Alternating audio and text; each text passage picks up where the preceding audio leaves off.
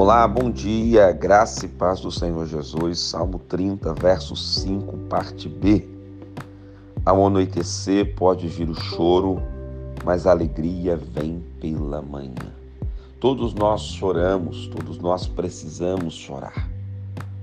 Tenho dito aqui na nossa devocional que precisamos chorar aos pés do Senhor. Quem chora aos pés do Senhor tem a sua vida transformada, tem a sua vida consolada pelo Espírito Santo.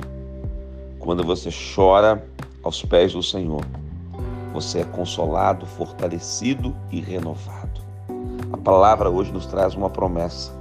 O choro vai vir, o sofrimento vai acontecer, a luta vai chegar, mas uma coisa eu tenho para te dizer: a alegria vem pela manhã.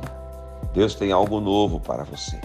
Há uma esperança nova, há uma porta nova que se abre, que você queira essa alegria que Deus tem para você.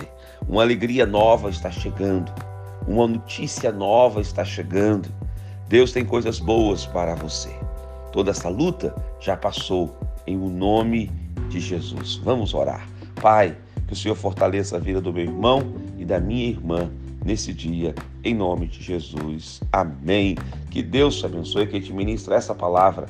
É o pastor Rodrigo Bussardi, da Igreja Metodista Central em Resende, a Catedral Manuel.